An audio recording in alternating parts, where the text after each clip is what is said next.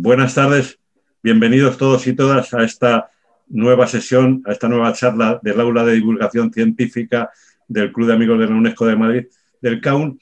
Como sabéis, hoy vamos a hablar sobre cambio climático y contaminación.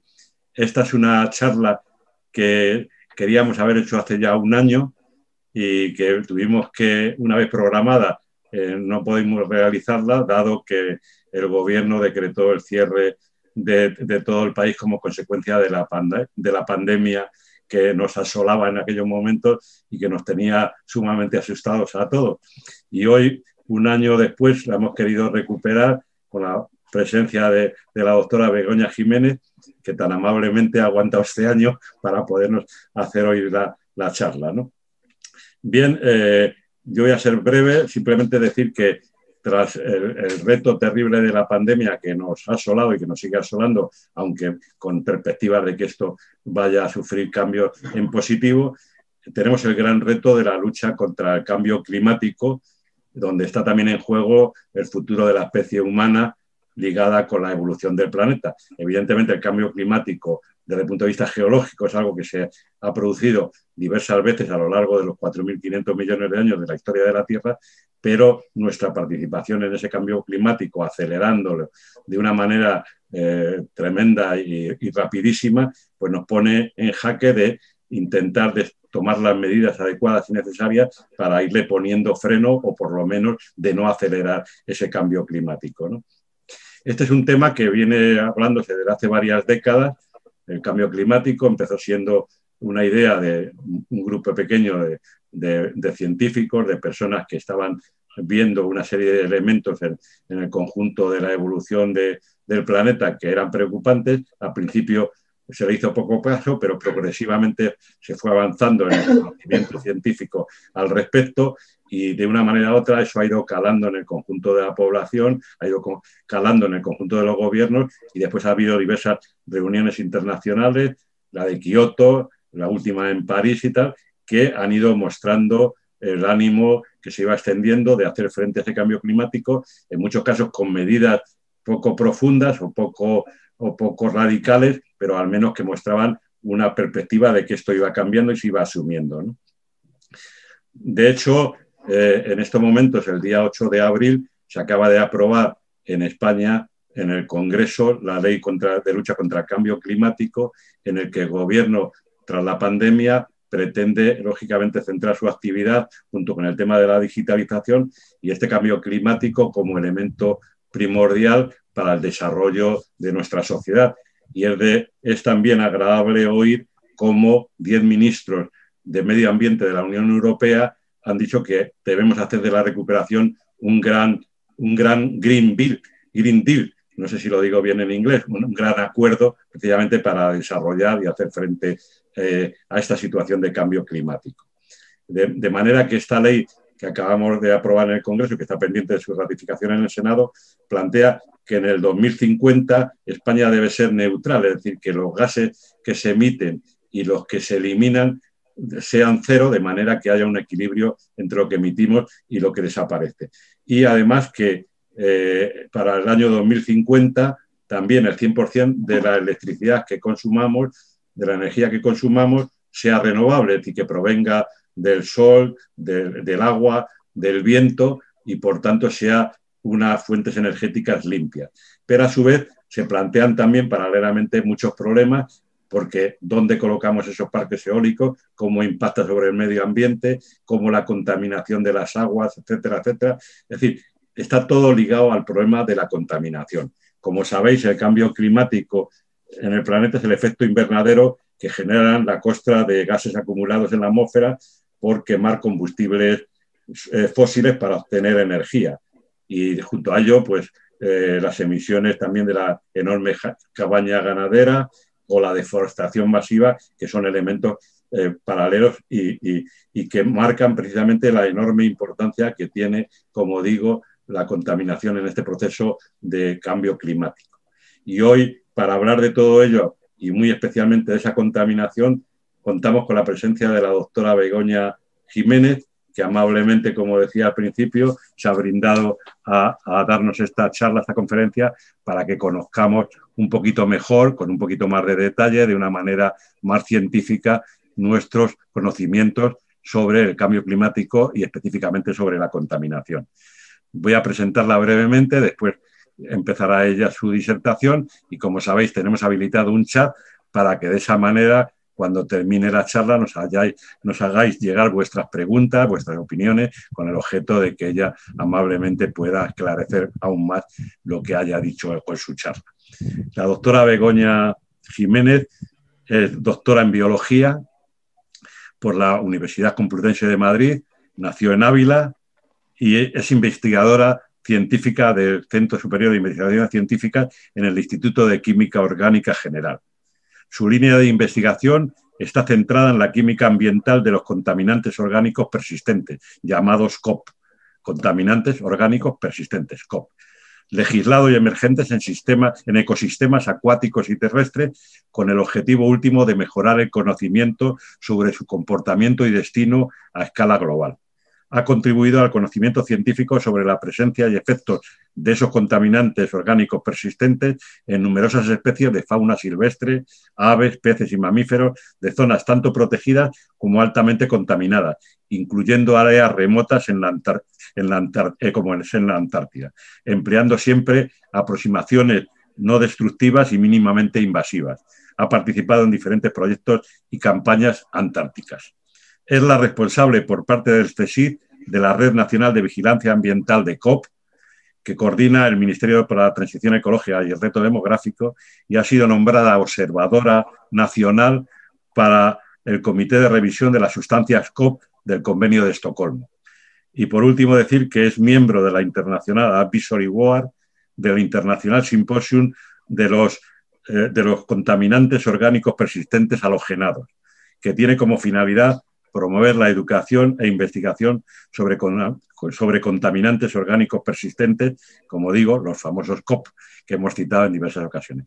Y nada más al respecto, dar, agradecerle a la doctora Begoña Jiménez su enorme amabilidad para darnos esta charla y dar, cederle la palabra para que nos pueda ayudar a comprender mejor todos estos mecanismos de contaminación y su relación con el cambio climático. Begoña, cuando quieras, muchas gracias, buenas tardes y adelante.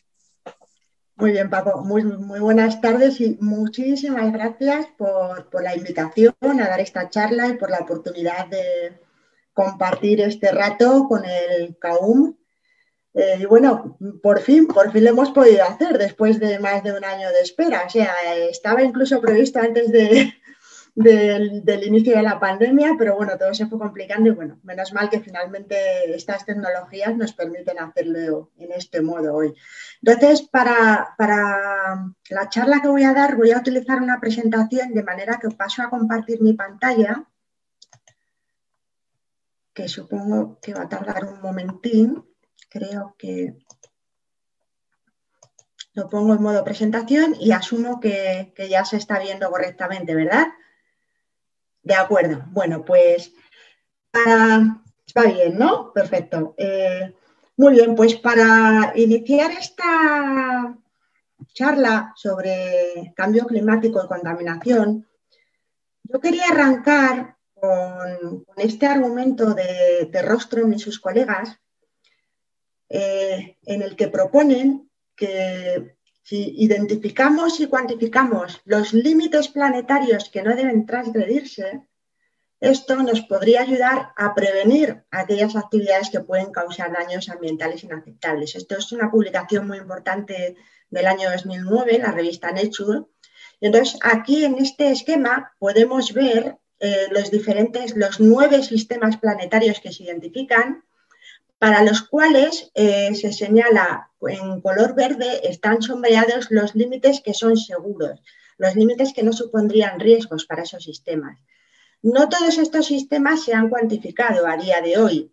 Por ejemplo, no está aún cuantificada eh, la contaminación química a escala global, no está bien cuantificada la carga de aerosoles atmosféricos pero sí que hay otros eh, sistemas planetarios que, para los que ya tenemos datos cuantitativos y aquí tenemos ejemplos bueno, pues de lo que hoy nos ocupa, como es el caso del cambio climático, que excede esos límites seguros. Vemos cómo excede este núcleo central verde, cómo se está sobrepasando. Tenemos un problema semejante con la biodiversidad o, con ciclos de, elementos como puede ser el nitrógeno. Entonces, bueno, dentro de, toda esta problemática eh, vamos a intentar centrarnos eh, a lo largo de este rato en, los aspectos que decíamos al principio, que son cambio climático, eh, que yo voy a intentar ligar a la contaminación, el, cómo se ensamblan estos dos tipos de problemas. Eh, digo que voy a hablar de la contaminación porque ya lo negocié con, Paco cuando él me propuso una charla de cambio climático. Yo quería eh, añadir el problema de la contaminación, puesto que esta es mi línea fundamental de investigación. Entonces, sí que me vais a perdonar si quizá en lo que es el ámbito de cambio climático mis conocimientos no son enormemente profundos, con lo cual yo voy a pasar a continuación a daros algunas pinceladas de lo que significa este cambio climático el bloque central de la charla será, eh, versará sobre las interacciones entre cambio climático y contaminantes. Y sí que quería puntualizar aquí también que yo me voy a centrar fundamentalmente en un cierto grupo de contaminantes químicos, esos contaminantes orgánicos persistentes que comentaba eh, Paco en, mi presentación. Y finalmente dejaré eh, un último apartado para unas pequeñas pinceladas de, de, cómo podemos evitar el cambio climático, qué medidas de mitigación se proponen y bueno, pues elementos de reflexión que nos puedan servir para el turno posterior que haya de, debate y de preguntas. Me parece oportuno como introducción dejar un poco definido eh, lo que se entiende por cambio climático y nada mejor que acogerse a, las definiciones que nos dan eh, convenios internacionales como es el Convenio Marco de Naciones Unidas sobre Cambio Climático o como es eh, la definición del panel intergubernamental de expertos sobre cambio climático que es el que da la definición más sencilla y lo define como cualquier cambio en el clima con el tiempo que puede ser debido a variabilidad natural o puede ser resultado de las actividades humanas, que es lo que mayormente nos preocupa a día de hoy. es, importante señalar el, el, papel tan importante que tiene este panel intergubernamental de expertos sobre cambio climático. Para aquellos que no estén muy familiarizados, me gustaría indicar, explicar que, este panel se creó en el año 1988 con el fin de poder facilitar todas las evaluaciones integrales del estado de conocimientos, tanto científicos como técnicos y socioeconómicos sobre el cambio climático y también para valorar las causas, las repercusiones y las posibles estrategias de respuesta. Aquí en la parte inferior de la diapositiva dejo la cita eh, del, último, informe disponible de este panel intergubernamental, perdón, que está disponible en Internet. Y bueno, en cualquier caso, mm, mi presentación la puedo dejar disponible en PDF por si alguien tiene interés en, en revisar la información sobre la que voy a estar hablando. Bien, vamos a pasar a ver de manera general un poco cuáles son las causas y consecuencias de este cambio climático. Evidentemente, eh, bueno, yo, creo que, es un conocimiento generalizado mm, por parte de todos de que la, principal causa del cambio climático es el, calentamiento global.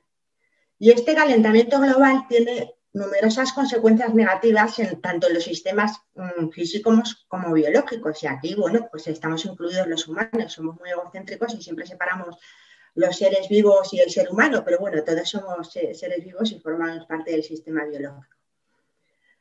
Eh, y entre las principales causas del cambio climático está el problema derivado de todas estas actividades humanas que lo que hacen es aumentar enormemente la emisión de los gases de efecto invernadero a la atmósfera. De manera que esto provoca que se genere ese aumento general de la temperatura media del planeta, que es lo que se conoce como calentamiento global.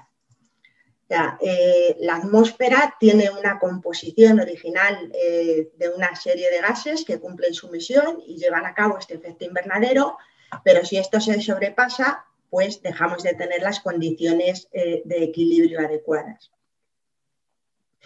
¿Cuáles son estos gases de efecto invernadero? Pues fundamentalmente los que tenemos aquí señalados en esta diapositiva, ¿no? Están el, dióxido de carbono, por supuesto, del que tanto estamos hablando, también está el metano, hay compuestos halogenados, el ozono troposférico y el óxido de nitrógeno. Estos gases de efecto invernadero, ¿de dónde vienen fundamentalmente? Pues vienen de la quema de combustibles fósiles, de los que somos enormemente dependientes a día de hoy, por desgracia. Son combustibles que estamos utilizando continuamente eh, y de manera mayoritaria pues, para la generación de, electricidad, son imprescindibles para el transporte, la calefacción, diferentes tipos de industria, la, construcción. Y también son gases que no vienen solo provocados por esta combustión de combustibles fósiles, sino que también actividades como la ganadería o la agricultura también son responsables de la emisión de numerosos gases de efecto invernadero, de un porcentaje no despreciable así como el tratamiento de aguas residuales o el problema de los vertederos.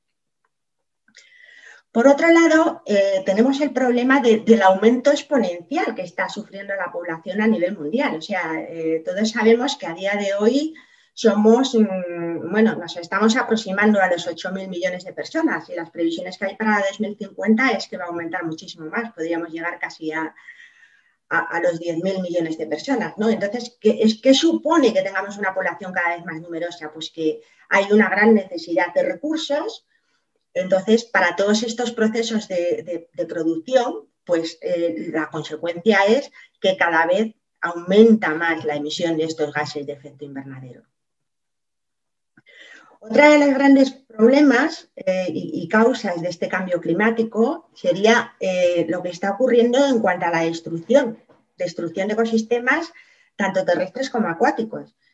Si, vamos al caso de los ecosistemas terrestres, la deforestación es un grandísimo problema. O sea, están desapareciendo a una gran velocidad los bosques y las selvas tropicales. Entonces, todos sabemos que los bosques son sumidores naturales de carbono y están absorbiendo ese CO2. Entonces, la destrucción de los mismos genera eh, un desequilibrio en, esta, en, el porcentaje adecuado de CO2 que deberíamos tener en la atmósfera.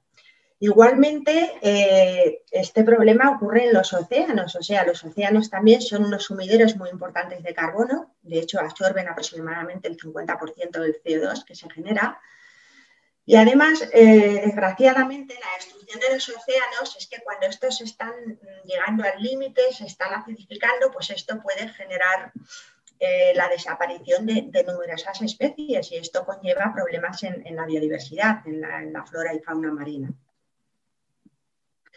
Bueno, para poner un poco en contexto, cuando ha empezado este problema, pues eh, básicamente esto se remonta a la época de la revolución industrial. ¿no? El siglo XVIII es el punto de inflexión en el que esas emisiones de gases de, efecto invernadero empiezan a aumentar de manera, em, empiezan a dispararse, ¿no? Y eso es debido a que a partir de ahí empiezan a aparecer nuevos modelos de producción y consumo.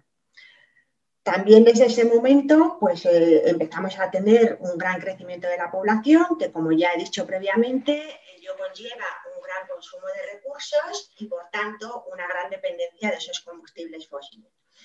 Todo esto ha provocado que, a día de hoy la comunidad científica ha coincidido en llamar a esta nueva etapa, mm, a esta antropoceno, o sea, lo ha definido como una nueva era geológica que se caracteriza por el impacto del ser humano en nuestro querido planeta Tierra. Y todo ello pues, ha traído como principal resultado eh, bueno, pues que, tenemos un aumento en la temperatura global del planeta, ha aumentado ya más de, 1,5 grados centígrados y muy seguramente al final de este siglo pues el termómetro eh, va a aumentar todavía más. ¿Cómo nos afecta eh, este cambio climático a todos? ¿no? O sea, ¿cómo, afecta al planeta Tierra? Y bueno, pues a nosotros nos, preocupa en particular nuestra, nuestra habitabilidad sobre la Tierra. Eh, este aumento de temperaturas trae como consecuencia eh, la supervivencia de las especies, o sea, tanto de, flora como de fauna, por no decir otras especies microscópicas que no vemos, ¿no? Aquí nos estamos fijando más, eh, parece que estamos haciendo más alusión al aspecto macroscópico. Y entonces, entre los impactos del cambio climático, destacan varios factores que tengo aquí señalados. O sea, uno de ellos es, bueno, pues esa disminución de, la masa del hielo. no solamente lo que es la extensión de la masa de hielo, sino también el grosor de la misma en los polos, lo que a su vez está provocando que tengamos aumento del nivel del mar, que a su vez va a conllevar inundaciones, amenazas en los litorales costeros, evidentemente, y bueno, pues esto eh, pone a ciertos estados insulares en riesgos de desaparición. Este cambio climático eh, nos está trayendo cada vez fenómenos meteorológicos más violentos y cuando uno oye hablar a expertos en meteorología y en clima, nos dicen que nos tenemos que ir acostumbrando a, este tipo de eventos. O sea, es algo que ya no nos resulta tan extraño como hace unos años. Bien, eh, yo creo que este esquema eh, recoge bastante bien eh, un poco las interacciones, o sea, los, componentes claves y los efectos relacionados con el cambio climático tanto en el océano como, en la criosfera. ¿no? Entonces, si nos fijamos en, los elementos que cabe destacar para el caso del océano, pues tendríamos efectos como es la subida del nivel del mar, el aumento del calor del océano, el, aumento de las olas de calor marino que se están empezando a producir en la superficie del agua marina, está aumentando la pérdida de oxígeno en el océano, disminuyendo ese pH, es decir, estamos teniendo una acidificación. Si nos fijamos en los efectos en la criosfera, pues aquí también estamos empezando a tener eh, problemas o estamos empezando a detectar el, declive de esas extensiones de hielo que comentaba antes, pues tanto en el Ártico como en la Antártida, esa pérdida de masa de la capa de hielo en la Antártida y en Groenlandia. No olvidemos que también eh, se está produciendo a una enorme velocidad el deshielo del, del permafrost, esa capa de hielo helada, y también está disminuyendo la extensión de la capa de nieve. Entonces, eh, este esquema conceptual que acabo de presentar ahora es lo que quería utilizar como la puerta de entrada a este bloque eh, en el que voy a entrar ahora, donde quiero mostrar eh, un poco, poner algunos ejemplos concretos sobre las interacciones que hay entre cambio climático y contaminantes. Entonces, bueno, como decía, me voy a centrar, o sea, si hablamos de contaminación, hay muchísimos tipos de contaminación en función de las clasificaciones que queramos hacer, pero en mi caso particular hoy nos vamos a centrar en unos contaminantes químicos, en concreto los contaminantes orgánicos persistentes. O sea, eh, nuestro estilo de vida actual eh, nos lleva a ser dependiente de numerosos productos químicos que en muchos casos son muy útiles y necesarios para nuestra vida, pero desgraciadamente en otros casos muchos de ellos son eh, altamente tóxicos y peligrosos. Y bueno, quería poner aquí algunos datos como se dice la diapositiva. A día de hoy tenemos aproximadamente registradas unos, unos 155 millones de sustancias químicas, de las cuales aproximadamente más de 380.000 están reguladas y de todas ellas, eh, ojo al dato, 200.000 están identificadas como tóxicas. Y de todos estos tóxicos, los químicos más peligrosos son los contaminantes orgánicos persistentes, o COP por su acrónimo en castellano, POPs por su acrónimo en inglés, Persistent Organic Pollutant. Entonces, eh, me vais a permitir que a lo largo de la presentación podré decir COP o POP, pero yo creo que es un acrónimo bastante fácil de recordar, sobre todo el de POPs. Bien, eh, para aquellas personas que no estén muy familiarizadas con, estos COP, brevemente expliquemos que son, eh, son, sustancias químicas que pueden generarse bien de forma no intencional. Eh, aquí el ejemplo más claro que podemos usar sería el caso de la incineración de residuos sólidos urbanos que emite a la atmósfera compuestos indeseados como son las dioxinas o furanos que son altamente tóxicos. Pero la mayoría de estos COPs son sustancias sintetizadas por el hombre, bien con fines eh, industriales o con fines agrícolas. Y yo creo que todos estamos muy familiarizados con, la gran dependencia que tenemos eh, de los plaguicidas. Eh, y esto está muy ligado a la alimentación y a la seguridad alimentaria. Aunque bueno, no, no voy a entrar en este tema. Bien, para que estas sustancias o estos contaminantes se clasifiquen como COP, deben cumplir las cuatro características que tenemos recogidas aquí en esta diapositiva. son sustancias altamente persistentes, es decir, que sus tiempos de vida media eh, en el medio son bastante largos, dependiendo de la sustancia puede ser mm, de meses hasta años y dependiendo de la matriz en la que nos estemos fijando. Por otro lado, todos ellos se bioacumulan y además se biomagnifican a lo largo de las redes tróficas, de manera que lo que podremos esperar es que en organismos que están en niveles altos de las redes tróficas, como sería nuestro caso, el ser humano, cabe esperar que estamos eh, expuestos a niveles muy elevados de estos contaminantes. Todos estos COP son compuestos altamente tóxicos eh, de hecho, bueno, creo que la sustancia más tóxica conocida es la 2378 tetraclorodibenzoparadiosina, que es uno de estos COP.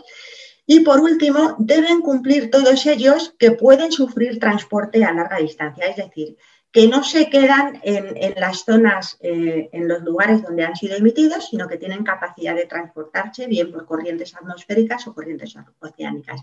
Y de hecho, sobre este transporte a larga distancia sí que quiero incidir un poco, porque yo creo que esto nos va a ayudar a comprender mejor cómo es posible que uno de estos compuestos que se puede haber sintetizado o, que se puede estar usando en Madrid, eh, finalmente puede terminar en un lugar tan remoto como la Antártida. Pues bien, ello es debido, como decía, a que las propiedades físico-químicas que tienen estos contaminantes, que en general son semivolátiles, les permiten eh, tener esa volatilidad que a través de las corrientes atmosféricas les van a dejar viajar desde las latitudes bajas, donde predomina la evaporación sobre la deposición, hasta latitudes más altas, como pueden ser los polos, donde eh, al tener temperaturas más frías, ahí lo que va a predominar es la deposición sobre la evaporación. Esto es lo que se conoce como fenómeno de fraccionamiento global y condensación fría y por ello a estos contaminantes orgánicos persistentes se les llama saltamontes. El efecto saltamontes sería su capacidad de transporte y movimiento latitudinal moviéndose hacia las zonas polares. También eh, quería eh, hacer incidencia especial en, el hecho de la biomagnificación, porque posteriormente os pondré algunos ejemplos de, casos de, estos contaminantes en, organismos que están en, niveles elevados de la red trófica. Y yo creo que esta diapositiva nos ilustra perfectamente cómo cuando nos vamos saltando de nivel trófico, desde el krill de, que podamos tener en el Ártico hasta un oso polar, pues los niveles que llega a acumular un oso polar pueden llegar a ser enormemente elevados, como así es y está demostrado en numerosas publicaciones científicas. Bien, eh, este esquema que tengo aquí mm, entiendo que es un poco complejo y está lleno de nombres que pueden resultarnos incluso raros y difíciles de pronunciar la primera vez. Pero nada, simplemente es un, eh, de forma esquemática pretendo presentaros todos los contaminantes orgánicos persistentes que a día de hoy recoge el Convenio de Estocolmo, que es esta regulación internacional que promueve la eliminación y restricción eh, de estos contaminantes orgánicos persistentes. Este convenio se mm, ratificó en el año 2004 mm, en nuestro país, por fortuna, o sea, es un convenio que han ratificado a día de hoy unos 185 países, no está Estados Unidos entre ellos, desgraciadamente, y bien, en su primera lista inicial tenía lo que se conocía como la docena sucia, donde hay incluidos eh, varios pesticidas organoclorados, entre ellos está, por ejemplo, el DDT, que yo creo que es bastante conocido eh, a nivel general.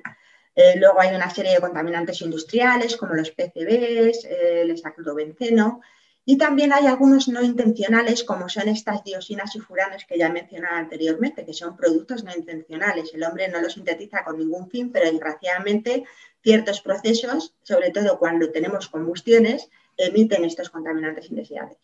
Bien, este convenio es muy activo y como podéis ver aquí, a lo largo de los diferentes años, eh, eh, llegando hasta el 2019, se han ido incorporando diferentes compuestos y bueno, pues a día de hoy tenemos en discusión candidatos como algunos compuestos eh, polifluorados, en concreto el, ácido perfluorosano sulfónico, el eclorano plus y el metasucloro, que precisamente esta semana eh, en el comité que tenemos de revisión de las sustancias ya hemos terminado de revisar los documentos para proponerlos como nuevas sustancias a incluir dentro de las listas del convenio.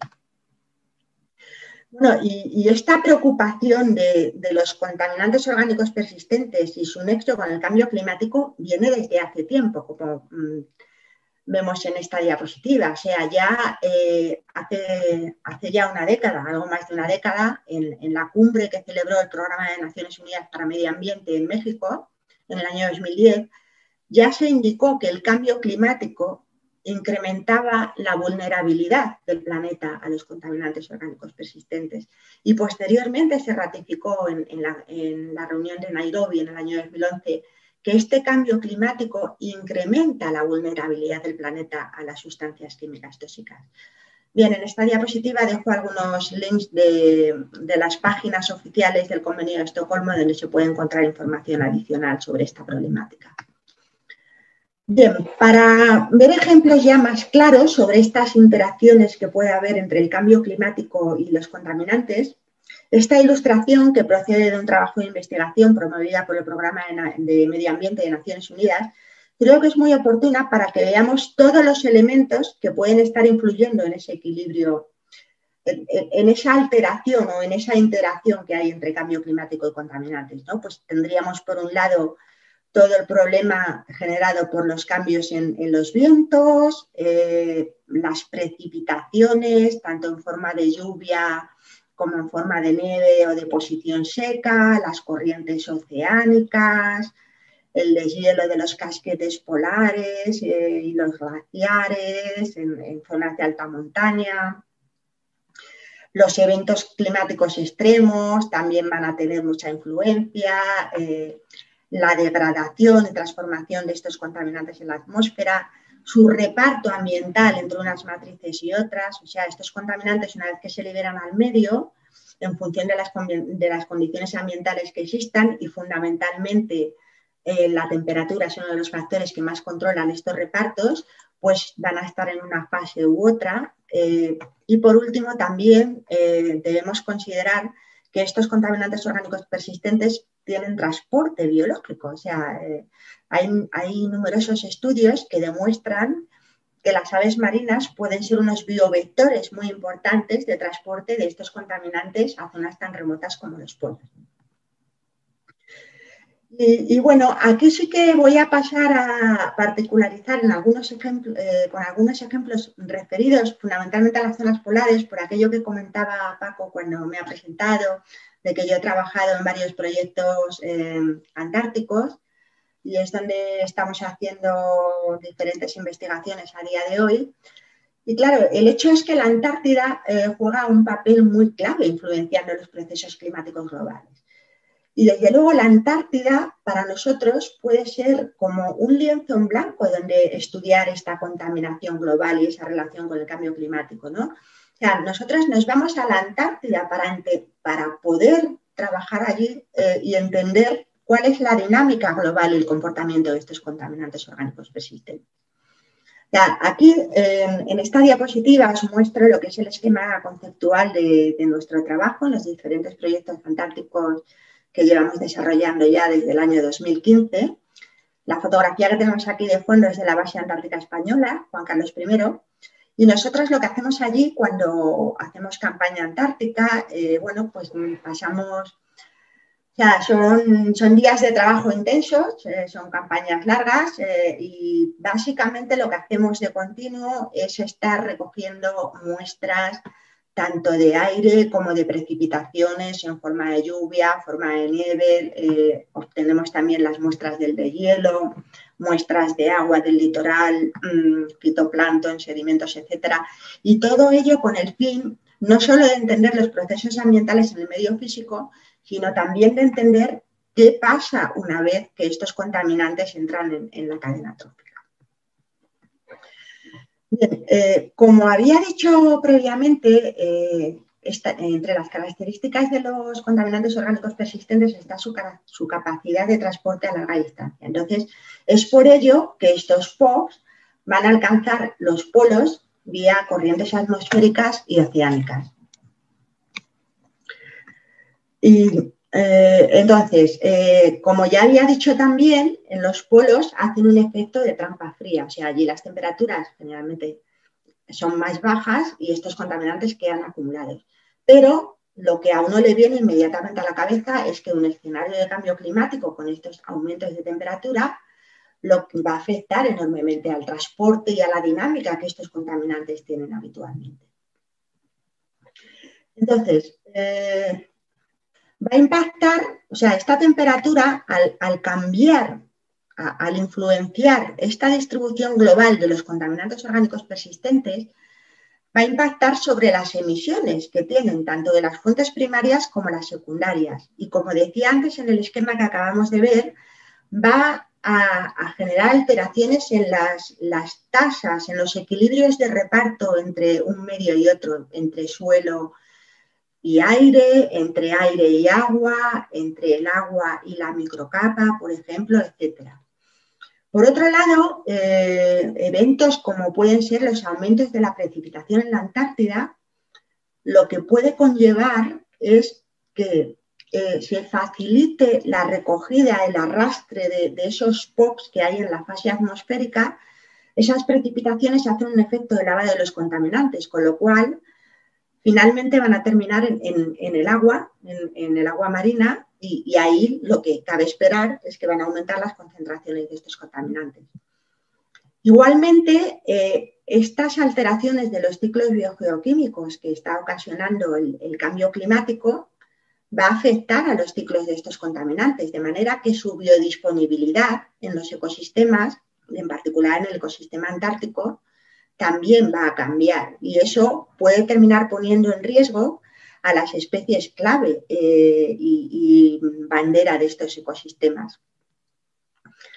Igualmente podemos pensar que esta cubierta de hielo que mencionábamos previamente, eh, que poco a poco se va reduciendo y donde históricamente han estado atrapando atrapados estos contaminantes, al ir reduciéndose, al ir deshelándose, eh, va a facilitar la liberación de estos POP que estaban ahí atrapados y van a estar biodisponibles para las redes tróficas de estos ecosistemas polares.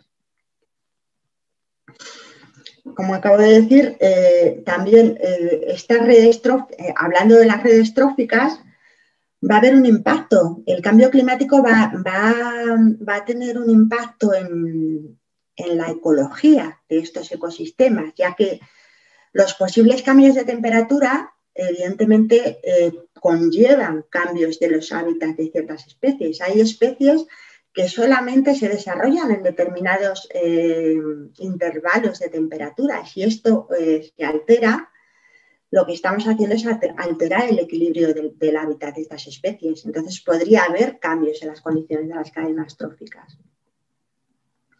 Ya, he mencionado previamente el problema de, la movilización y liberación de POPs por estas alteraciones del, hielo marino de los glaciares y, también ocurriría lo mismo con el permafrost. Y luego, pues nada, cabe decir también que claro, que el efecto combinado de, lo que es el cambio climático, además de otros factores que, pueden ser elementos de estrés, pues lo que va a hacer es aumentar el riesgo en cuanto a niveles de exposición la vulnerabilidad y la capacidad de, adaptación de los organismos, sobre todo en las regiones polares, donde los organismos son muchísimo más sensibles porque están muy, muy especializados.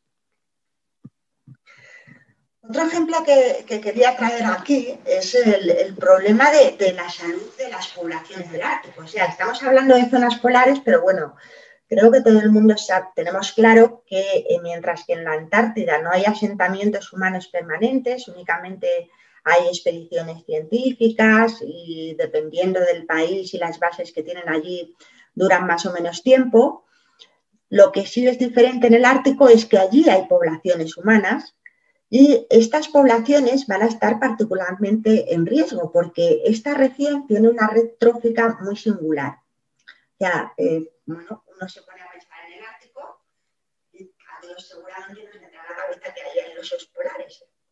Entonces, ¿qué ocurre? Osos polares, focas, estos son especies que almacenan enormes cantidades de grasa para poder mantener la temperatura. ¿Y qué ocurre? Que los contaminantes orgánicos persistentes son muy lipofílicos, tienen mucha afinidad por la grasa y se acumulan por las grasas. Con lo cual, lo que cabe esperar es que especies como osos polares o focas que acumulan esas grandes cantidades de grasa, por ende, van a acumular grandes cantidades de estos contaminantes persistentes. Pero no acaba ahí el problema. O sea, en el Ártico tenemos poblaciones muy particulares eh, que tienen una dieta marina local muy tradicional y son dependientes de estas especies para su alimentación, con lo cual van a estar particularmente expuestos este tipo de contaminantes. Bueno, de hecho, aquí quería mostrar algunos datos de estudios que se han llevado a cabo sobre los niveles de contaminantes orgánicos persistentes en leche, materna. Y aquí tenemos un gráfico en el, que en el que comparamos los niveles de algunos de estos contaminantes, como pueden ser los PCBs o pesticidas como los DDTs o el hexaclorobenceno.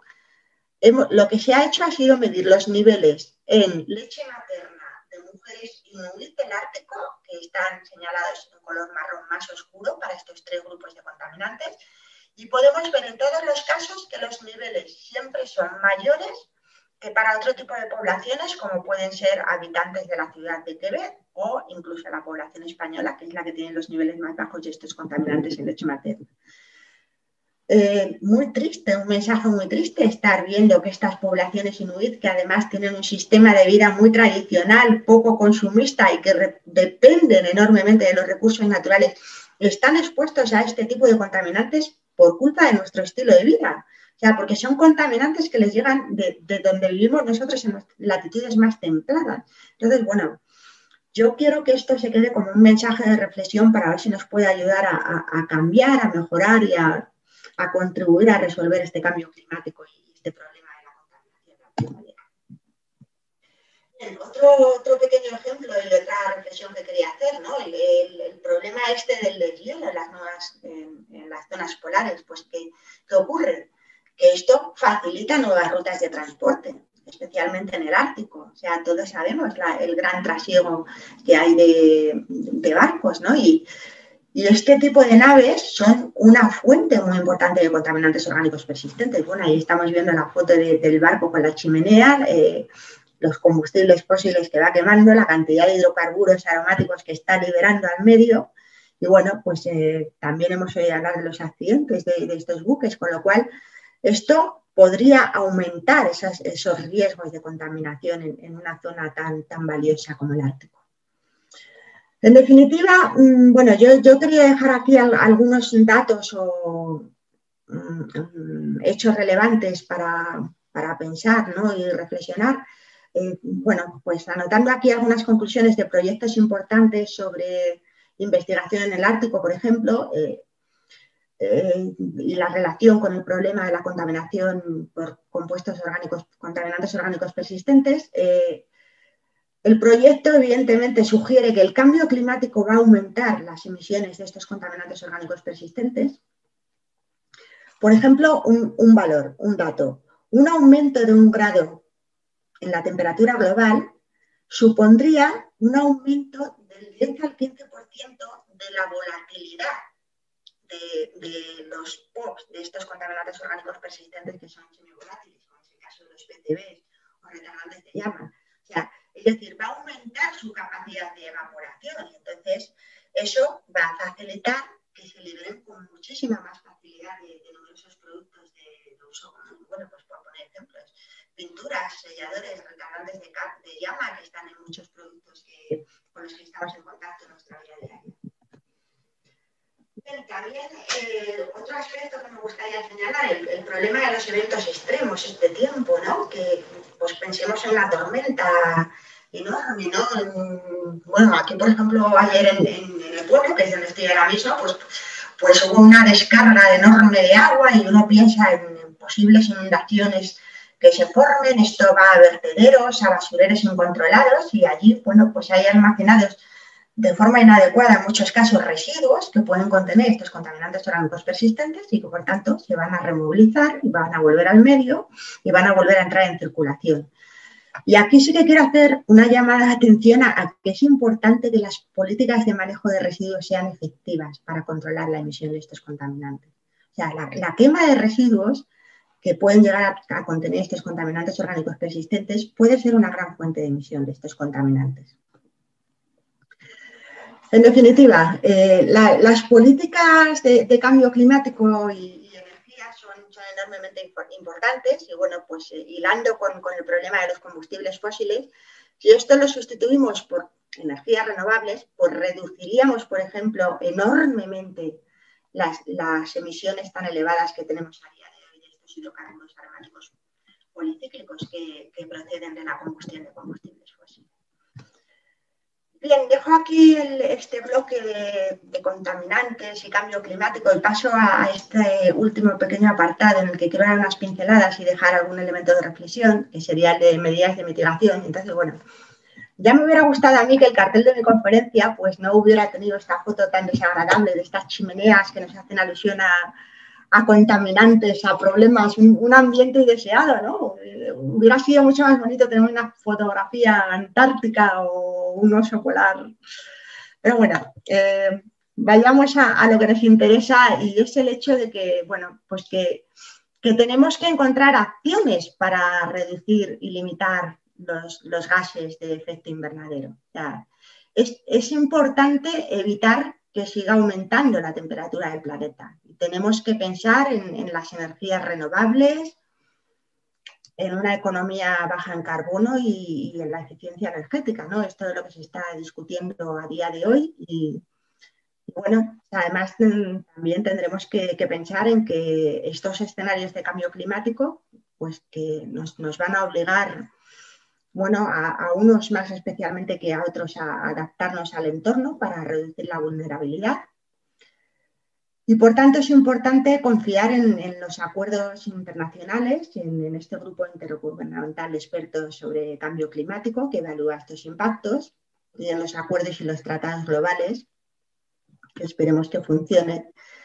Y bueno, eh, quería, o sea, antes de, pasar a dejar posibles ideas para, contribuir a mejorar esta situación, no nos enfrentamos a un problema pequeño. O sea, yo recuerdo haber visto esta, esta fotografía el, año pasado cuando entramos en esta alarma con el problema de la pandemia que nos parecía enorme, pero desde luego el, problema del cambio climático no es menor. Así que tenemos que hacer frente a él.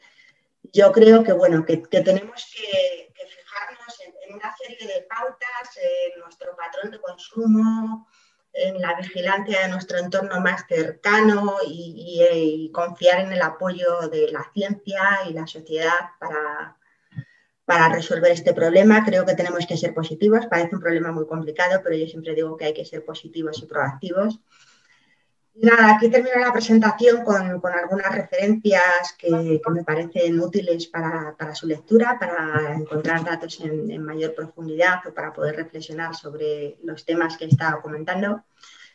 Termino aquí mi presentación dando las gracias por vuestra atención a todos los que estéis ahí detrás de, mi pantalla. Eh, muchísimas gracias a Francisco por la invitación y también quería mencionar aquí a mi grupo de investigación al que le doy las gracias por, todo su apoyo para que sigamos adelante con todo esto. Muchas gracias. Buenas tardes. Gracias, Begoña.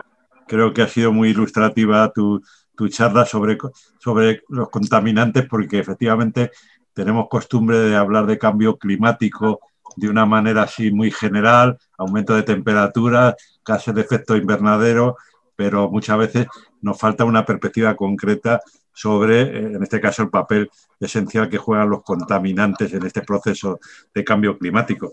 Precisamente tú que eres una experta en contaminación, por empezar por alguna manera, mientras nos van entrando preguntas, yo te quería preguntar un poco sobre la experiencia que tuviste en el vertedero de Zaldívar, que te llamaron allí como experta del CSID y que fue uno de los motivos por los que no hicimos la primera vez la charla. Y entonces, ¿qué impresión tuviste o, cómo o, qué tipo de preocupación tenía la población en aquel momento que yo me acuerdo que estuvo la gente bastante asustada? Bueno, para mí fue una experiencia realmente impactante, ¿no? Porque uno como científico está acostumbrado a estar en su laboratorio eh, con, sus asuntos concretos, eh, sus métodos, en mi caso, con nuestros métodos analíticos, eh, generar los datos, etcétera. Y, y una vez que tú ves el dato, ese dato se lo tienes que transmitir al, al gobierno, a la Consejería de Salud, y a su vez tienes que informar a la población a través de los medios, ahí se genera, se genera una complejidad enorme. O sea, de hecho, a, mí me pidieron que por favor estuviese allí una semana con ellos para tratar de explicar yo el problema, porque claro, ya eh, de los políticos dudaba la población, ¿no? Y bueno, se trataba de tener que explicarles que desgraciadamente eh, esas combustiones que se originaban en el vertedero estaban emitiendo dioxinas. Dioxinas además en, un entorno muy próximo a las poblaciones. Bueno, de hecho se generó el conflicto que eh, en esos días se iba a celebrar un partido de fútbol muy importante, que hubo que suspenderlo porque no querían que la población estuviera expuesta a, estos contaminantes, a los niveles atmosféricos que había. Entonces, eh, es enormemente complicado transmitir a la población eh, un mensaje mm, sereno, objetivo y que quite el miedo. O sea, es realmente complicado. Más cuando hablas de estos contaminantes como las dioxinas, que son los más tóxicos conocidos, ¿no? Porque si hubiera sido algo más, más leve, pues hubiera sido más fácil, pero aquello produjo auténtico miedo. Sí, es que te, lo digo porque muchas veces eh, el problema está en, en, cómo recibe la población la información, ¿no? Que para que sea fiable, ¿no? Es decir, que muchas veces la gente no se fía, pues enseguida no hay problemas de contaminación y la gente dice ya, pero todo el mundo nos entra ese temor, como es algo que no vemos, ¿no? Es decir, un poco claro. es terrible en esa dirección. Y yo te quería preguntar paralelamente por un tema que no sé, no sé por qué eh, ha surgido ahora sobre el tema del agujero de ozono. ¿Te acuerdas que que hace años se hablaba del tamaño del agujero de, ozono, cómo iba creciendo, cómo iba aumentando, se tomaron una serie de medidas, ¿no? De, eliminar una serie de componentes, de, contaminantes que utilizábamos en montones de cosas a nivel inclusive de higiene, etcétera, etcétera. Y lo cierto es que ahora el agujero de ozono prácticamente se ha cerrado, ¿no? No sabemos si ha sido como consecuencia de la eficacia de esas medidas o, o porque crees que pueda obedecer a otros cambios. Bueno, yo creo que es como consecuencia de la eficacia de las medidas, por fortuna, ¿no? O sea, el, mensaje bonito es que al final cuando se toman medidas, eh, las cosas funcionan, ¿no? Entonces, lo, que nos hace falta es, mm, una vez que uno detecta el problema, tomar las medidas cuanto antes, ¿no? Que sea lo más rápido posible. O sea, la pena de todo esto es que vamos muy lentos. Eh, todo va muy lento, ¿no? Por ejemplo, te cuento un caso de estos contaminantes orgánicos.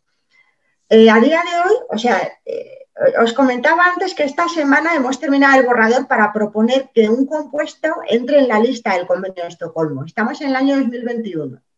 Se propone en el año 2021, pero desde el año 2005 ya había estudios científicos de canadienses que indicaban que este compuesto iba a ser un problema. O sea, han pasado muchos años, este va muy lento tenemos que ser más rápidos, tenemos que ser más rápidos para que todo sea más efectivo. Sí, porque fíjate que ahora mismo el tema de esta ley que acaba de aprobar el Congreso el 8 de abril habla de que, de que seamos, eh, desde el punto de vista climático, seamos neutrales, ¿no? Entonces, para el año 2050. Entonces, bueno, por primera vez tenemos una ley que marca unos plazos, eh, como cómo sustituir los fósiles por energías renovables, cómo ir eh, alterando la vida ciudadana desde el punto de vista de, viviendas, de, un montón de, formas de producir, etcétera, etcétera. Pero eh, según sale la ley, ya hay los grupos más sensibles a todos estos problemas, grupos ecologistas, grupos científicos y tal, que plantean el hecho de que se va demasiado lento, ¿no? que los plazos que tenemos cada vez son más cortos y cada vez estamos en menos en menos mejores condiciones para hacer frente a, intentar parar o por lo menos amortiguar el cambio climático. Es decir, que un poco el problema es la contradicción entre el tipo de sociedad que tenemos y las medidas que habría que tomar para parar esta situación que se ha producido como consecuencia de la actividad que tenemos, ¿no? Es decir, que es un poco el pez que se muerde la cola y entonces como las medidas son muy complicadas, ¿no? Claro. Es que yo creo que somos esclavos de este sistema de producción y consumo, ¿no? Entonces, conseguir pararnos, reflexionar y decir, no, esto hay que cambiarlo, nos cuesta, pero es que tenemos que hacernos conscientes de que hay que hacerlo. O sea, tenemos que abandonar esa esclavitud. Claro. Y pensar que a lo mejor vamos a encontrar un mundo mejor, o sea, que es que vamos a encontrar un mundo mejor. Pero es, muy complicado. Fíjate que en esa misma dirección nos llega un comentario de, de Leonor que dice, interesante charla, y pregunta, ¿cuándo está previsto que podamos optar por las renovables y por paneles solares que estén subvencionados de momento, que, son muy costosos? ¿no? Es decir, es un poco eh, corolario de lo que estabas tú diciendo, ¿no? De, hay tomar medidas, pero a su vez se toman muy lentas, los costes económicos, tal. Y por otro lado, vemos el problema de, de cómo puede aumentar el paro como consecuencia del cierre de empresas contaminantes, de, tal, sin ver que realmente tras el mundo de las renovables se pueden crear miles de puestos de trabajo. Es decir, que la lucha contra el cambio climático precisamente va a facilitar el encontrar trabajo a miles de personas, ¿no? Claro, claro. Sí, yo creo que todo es cuestión de ver el lado positivo, o sea, no, no poner lo negativo. Tú mismo lo acabas de decir, acabas de poner un ejemplo magnífico de, la cara positiva y que vale la pena eh, apostar por ella, pero... Es que a su vez es espantoso cuando vemos un documental o fotos simplemente del mar y ya no vemos los COP, porque eso no se ven, pero vemos los plásticos a toneladas eh, enormes y tal, en las playas, en el mar y tal, y es que se te cae, se te cae el alma, ¿no? Es decir, que yo no es que sea pesimista, pero realmente te das cuenta la enorme dificultad que tenemos para luchar eficazmente contra el cambio climático, contra la contaminación de todo tipo, la ambiental, eh, eh, los gases y también la, concreta y práctica, etc. Es decir, te das cuenta y tal de las dificultades enormes que tenemos con esta sociedad para hacer frente al cambio, al cambio climático y conseguir no ya revertir, sino al menos parar, ¿no? Es decir, porque realmente, como tú bien has señalado, todos estos fenómenos que se están dando más agudos de inundaciones, de, de glaciares que desaparecen y tal, pues lógicamente no sé si van a tener solución, pero al menos que no sigan adelante. Es decir, que yo creo que el reto está ahí, ¿no? Y no sé, no sé tu opinión, pero te veo también, también muy realista, ¿no? En ese terreno de las enormes dificultades que estamos teniendo en esa dirección. Ya la propia ley, pues ya te digo, los grupos eh, así de sectores ecologistas más más proclives a todas estas cuestiones, pues dicen que vamos despacio, que vamos demasiado lentos en ese sentido. Te estoy haciendo estas preguntas porque no nos están entrando preguntas eh, de, por parte de, nuestros oyentes o escuchantes. ¿Ya? Espera que me dice que me pasan. Ah.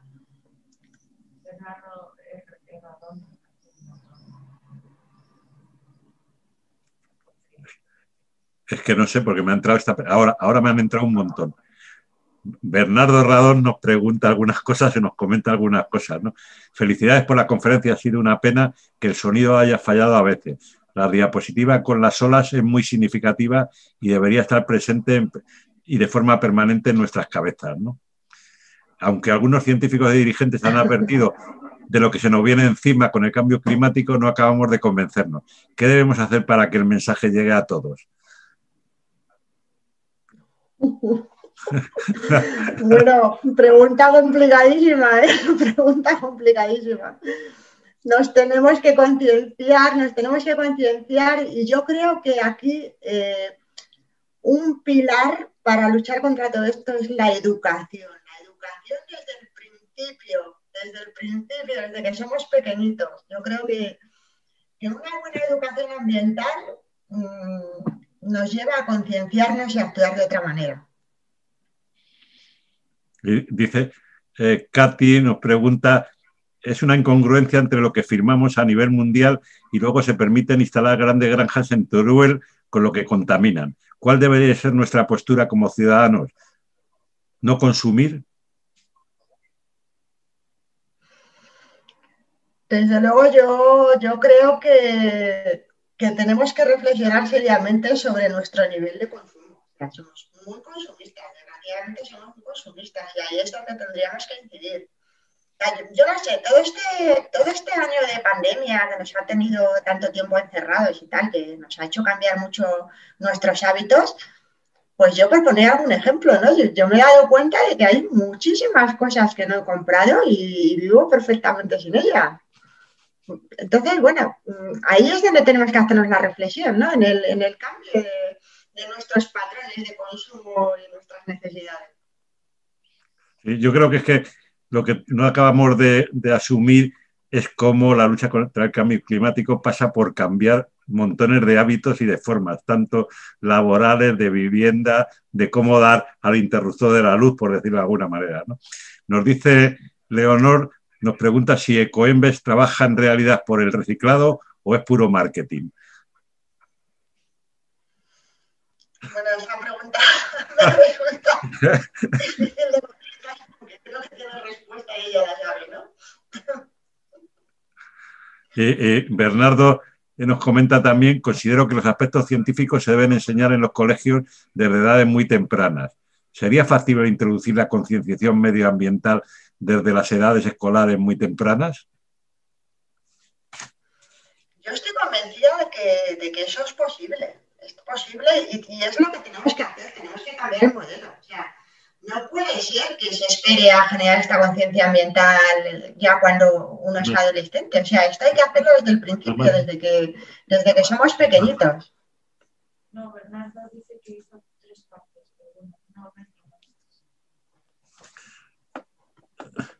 Dice Bernardo que hizo el comentario en tres partes. Pues YouTube no me deja más de 200 caracteres, pero en la tercera parte hacía el comentario sobre implantar la educación medioambiental desde edades tempranas. Sí, esto es lo que acabamos de, comentar. Ah. realmente yo me he estado leyendo por encima la ley de cambio climático y es positiva en el sentido de avances y tal. Lo para que yo creo que el problema que tiene todo el mundo miedo es si realmente se va a un ritmo adecuado, ¿no? Yo creo que esa es la pregunta del millón, ¿no? Es decir, tendríamos que ir más deprisa, ¿qué problema? Claro, esto significa mucho dinero también para hacer las renovaciones adecuadas, ¿no? Y junto con eso el problema de la educación para cambiar la mentalidad de los niños que estáis insistiendo, pues yo creo que también es fundamental, ¿no? Es decir, todavía vemos a los niños que, tiran papeles y, resulta que tiran menos papeles los niños que los padres, porque los padres yo creo que somos de una generación anterior y no somos muy conscientes de eso. No, sé, eh, yo te preguntaría más cosas, pero es que no quiero ser yo aquí el que pregunta, pero no nos entran más preguntas, no sé.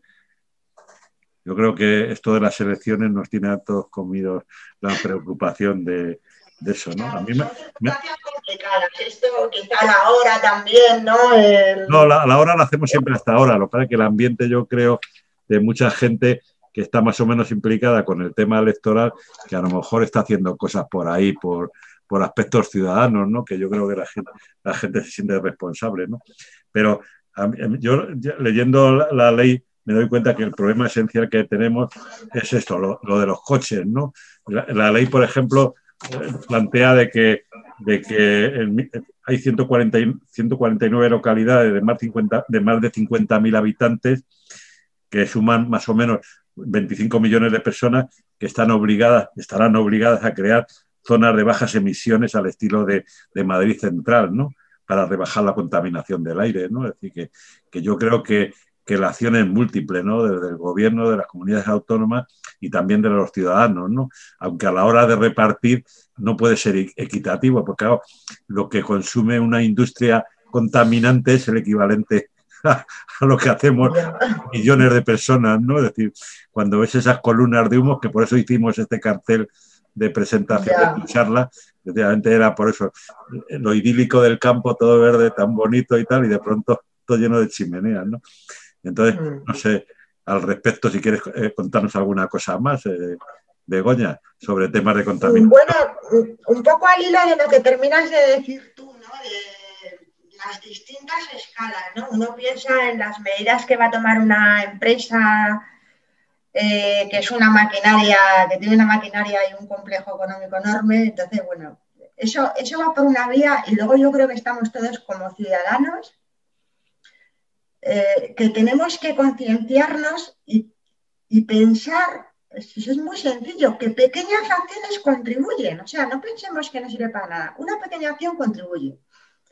Yo estoy aquí ahora mismo en mi pequeño pueblito. No tengo ninguna necesidad de, coger el coche para desplazarme un kilómetro para ir a ver a mi papá. O sea, puedo ir caminando. Yo digo, un día voy a ir a hablar con el alcalde, le voy a decir que una localidad tan pequeña podía proponer que los ciudadanos hagan el uso mínimo del coche. O sea, y con eso, pues ahorramos ese consumo de combustibles fósiles pequeñas acciones en las que pensemos cada uno, pues poco a poco. O sea, el, dicho este de que un grano no hace granero, pero ayuda a su compañero. Yo creo que esto lo tenemos que fijar en nuestras cabezas y tiene que ser nuestro hilo conductor. y bueno, pues en cuanto a la ley que tenemos de cambio climático, pues eh, tenemos una ley ya, eso es bueno, va todo muy lento, pero es mejor tener ya una ley, peor sería no tenerla, ¿no? O sea, yo creo de nuevo, volver a la positividad eh, y a, la actitud proactiva. O sea, tenemos que alegrarnos de que se haya, salido adelante esta ley. Efectivamente, sí. Casi sería improbable que hubiera salido antes, pero bueno, el que haya salido ya es importante. Pedro Soler nos pregunta, ¿crees que en la lucha contra el cambio climático también implica cambiar nuestra dieta alimenticia y evitar tanto consumo de carne y pescado que son muy contaminantes? Eh, me parece una pregunta muy interesante, muy oportuna y eso es cierto. O sea, eh, nosotros como, como consumidores, como, bueno, además predadores terminales de las redes tróficas de, de nuestro planeta Tierra, tendríamos que reflexionar sobre ello cuando vamos a comer. O sea, podemos tener dietas más herbívoras, no tan basadas en el consumo de, depredadores terminales. Y además añado otro, otro ejemplo para que reflexionemos un poco y quizá nos ayude a, evitar consumir eh, el atún, el bonito. Ya, este está buenísimo, ¿eh? pero son pescados que están en niveles altos de la red trófica y que acumulan muchos de estos contaminantes. O sea, por ejemplo, yo creo que es de conocimiento generalizado que el atún, aparte de estos contaminantes orgánicos persistentes, tiene mucho mercurio que también es muy tóxico. Entonces, bueno, ya por dos motivos, ¿no? O sea, también por motivo de salud, por evitar esa contaminación. Tenemos que reflexionar sobre ello y evitar consumos excesivos de ciertos predadores terminales. Leonor eh, nos pregunta, hace un comentario y pregunta a su vez, ¿no? Las que hacemos un reciclado exhaustivo pensamos que hacemos bien, y después, sin embargo, vemos la cantidad de plásticos que llegan a los mares. Es un poco la, contradicción entre, entre el esfuerzo individual y, sin embargo, después la realidad cuando ves esos plásticos, como te decía antes, y lo comenta Leonor. No sé si quieres añadir alguna cosa más al respecto. Begoña. Sí, bueno, yo, le diría a Leonor que es, muy triste eso, ¿no? A mí me ocurre en Madrid que bueno, pues que tienes la oportunidad de reciclar, ¿no?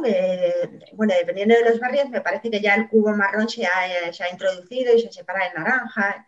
Entonces dice, bueno, es que hay que hacerlo, hay que hacerlo, no decir que dejas de hacerlo porque sabes que otras personas no lo, no lo hacen bien o porque piensas que los que recogen ese contenedor amarillo luego no lo llevan al sitio adecuado. O sea, nosotros tenemos que hacerlo y predicar con el ejemplo. O sea, no, sirve que nos abandonemos o, nos desmoralicemos porque estemos viendo situaciones desagradables. Yo creo que tenemos que vivir con la mentalidad de que predicando con el buen ejemplo lo tenemos que conseguir. Hay que persistir en ello. Eh, Katy nos pregunta, creo que el sistema en el que vivimos debería cambiar porque se prioriza el consumo antes de conservar el planeta. No sé si quieres comentar algo al respecto, pero evidentemente ya lo has contestado en gran medida. Y Ángel González nos pregunta, como comenta la doctora, intentar desempolvar el, fresquito botijo versus el maldito plástico. Es decir, volver al uso. Muy bien, muy bien. Bueno, además tengo que decir que la doctora Jiménez eh, está en un pueblo muy bonito, en un sitio precioso y maravilloso y tal. Por eso tenemos algún problema en cuanto al modem, a la conexión, por eso alguna vez el sonido hemos tenido algunos problemas y tal. Pero es un sitio maravilloso que no digo para que no haya cotilleos al respecto, pero es un sitio precioso en el que se encuentra. Bernardo también nos comenta, podemos crear zonas de bajas emisiones para vehículos, pero aún sigue habiendo muchas calderas de calefacción que funcionan con gasoil, incluso con carbón esto es una auténtica incoherencia. Y bueno, este ejemplo que pone Bernardo, bueno, no habrá querido añadir que en la ciudad de Madrid es un ejemplo bastante triste, ¿no? O sea, parece ser que, en el barrio de Salamanca todavía hay muchas calefacciones de carbón. O sea, esto hay que, eliminarlo ya. No podemos seguir siendo tan incoherentes con esas políticas ambientales. Claro, es, verdad. Es cierto, ¿no? Es decir, es una de las cosas que llama la atención las contradicciones en las que, que tenemos como sociedad y tal, y cómo para unas cosas justificamos lo injustificable y cómo nos cuesta también hacer cambios, ¿no? Cómo nos agarramos un poco a lo que conocemos y cómo nos cuesta modificar nuestras costumbres, nuestros hábitos para irnos adaptando a las nuevas necesidades que el planeta tiene, que está ligado con lo que tú has dicho, somos 7.700 millones de habitantes y esto no da para, para tanto, por eso los del primer mundo vivimos tan bien porque los del tercer mundo viven fatal, ¿no? Y vivimos en gran parte también gracias a ellos, ¿no? Con, sus bajos salarios y sus mm. niveles. Pero en fin, eso ya se entra en otro terreno que no es el de la charla de, hoy sobre contaminación. A mí lo que me parece preocupante, Begoña, es estos contaminantes orgánicos y tal, que como, como el virus tampoco lo vemos, ¿no? Pues la sensación que tenemos es que no existen, ¿no? No sé cómo decirte, es decir, eh, parece una tontería, pero es importante, ¿no? Lo que se ve parece que es más tangible de, eso y por tanto nos hace más conscientes. Perdona, sí quería que comentaras un poco alrededor de eso, si no te importa. Pues te, agradezco mucho el comentario y la reflexión, porque eso es el problema, ¿no? Que es, es muy difícil hacer visible lo invisible de hecho, nosotros que llevamos muchos años trabajando con el Ministerio para la Transición Ecológica y Reto Demográfico en las campañas de vigilancia a nivel nacional de estos contaminantes, una de las tareas que cada vez nos piden con más insistencia es que demos a conocer estos contaminantes a la población general. Porque como no se ven como los plásticos, pues no parecen tan importantes. Y bueno, al final un macroplástico tú lo detectas y si interfiere en tu camino lo recoges y lo tiras en el lugar adecuado. Pero una dioxina súper tóxica que esté viajando por el aire no la vemos. Y la podemos inhalar y la podemos acumular en nuestros tejidos. Entonces, esa es la tarea realmente complicada que tenemos de hacer visible lo invisible y, y cada vez nos piden más actividades de divulgación, eh, de dar a conocer estos compuestos, pero claro, es que es una tarea realmente difícil. Y al final, eh, todas las discusiones que tenemos acaban en el hecho de, incidir en que la parte más importante es la educación, o sea, que hay que empezar a educar sobre esto desde las edades más tempranas, que también lo acaba de apuntalar Bernardo con sus comentarios. Bien, no, hay, no tenemos más preguntas, Begoña. Yo tampoco quiero quiero estar preguntando todo el tiempo porque parece que, era una forma a ver si se animaban más las personas, pero no sé si, si no hay más preguntas, tampoco yo quiero alargar eh, con mis preocupaciones, porque yo soy uno más, no quiero ser ningún protagonista. La protagonista ha sido tú y yo, si no hay más preguntas, pues, pues vamos a concluir la charla. Una vez más, dándote las gracias por tu amabilidad hace un año y ahora, y, a pesar de las condiciones en que nos encontramos, estamos intentando un poco llevar adelante actividades virtuales las más posibles con el objeto de, seguir teniendo una relación. Evidentemente lo presencial tiene un contexto totalmente diferente por la, porque somos seres sociales y, parece que no, pero hay un lenguaje también corporal y, y, todo lo demás, pero podemos, hacemos lo que, lo que podemos y confiamos en que en, septiembre podamos empezar a tener ya, gracias a las vacunas, podamos tener eh, controlado el virus por lo menos, que como tú bien decías, tampoco se ve.